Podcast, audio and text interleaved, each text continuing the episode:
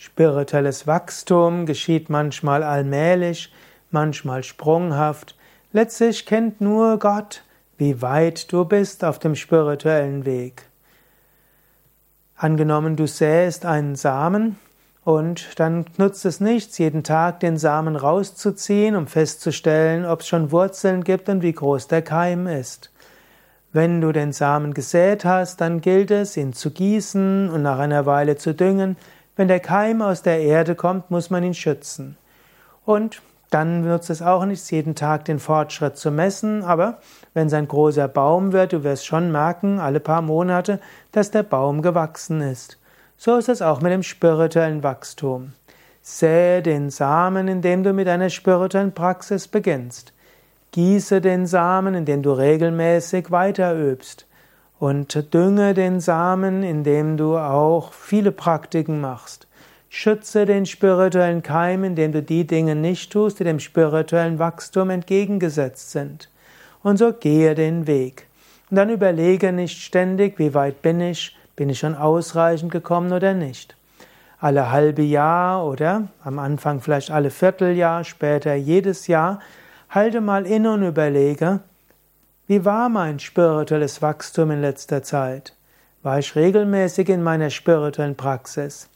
Bin ich gewachsen in der Hingabe zu Gott? Bin ich gewachsen in der Liebe zu meinen Mitmenschen? Bin ich gewachsen in der Fähigkeit, Dinge, Herausforderungen anzugehen? Bin ich gewachsen in der Fähigkeit, immer wieder das Göttliche wahrzunehmen? Welches spirituelle Wachstum gab es in meiner Persönlichkeit? Welches spirituelle Wachstum gab es in meiner spirituellen Praxis? Welche karmischen Herausforderungen habe ich gelebt, habe ich angenommen, bin daran gewachsen? Tipps für ein gutes spirituelles Wachstum. Wenn du gutes spirituelles Wachstum haben willst, dann kannst du dich orientieren an den sogenannten 4S. Das sind, das sind die vier Übungs Aspekte, die notwendig sind. Erstens Sadhana, spirituelle Praxis. Wenn du spirituell wachsen willst, dann musst du notwendigerweise täglich meditieren, weitere Übungen machen wie Asanas und Pranayama.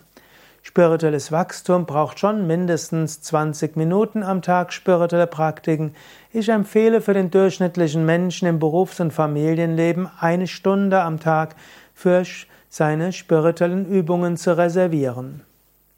Zweitens, Sattva. Sattva heißt Reinheit. Sattva bezieht ethisches Leben mit ein, aber auch einen spirituellen Lebensstil, zum Beispiel vegetarisch, ohne alkoholische Getränke, ohne Rauchen und so weiter. Aber ein reines Leben, das braucht es auch für spirituelles Wachstum. Drittens, Satsang gemeinsame Praxis mit anderen.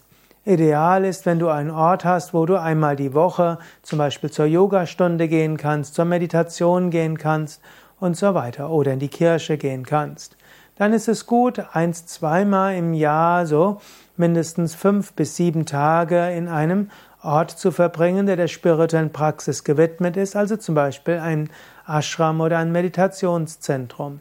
Und wenn es geht, ist außerdem gut, alle eins bis zwei Monate ein Wochenende mit intensiverer Spiritualität in einer spirituellen Umgebung zu leben. Das ist, gehört alles zum Aspekt Satsang.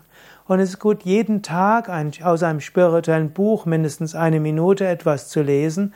Auch das zählt zum Thema Satsang, spirituelle Gemeinschaft.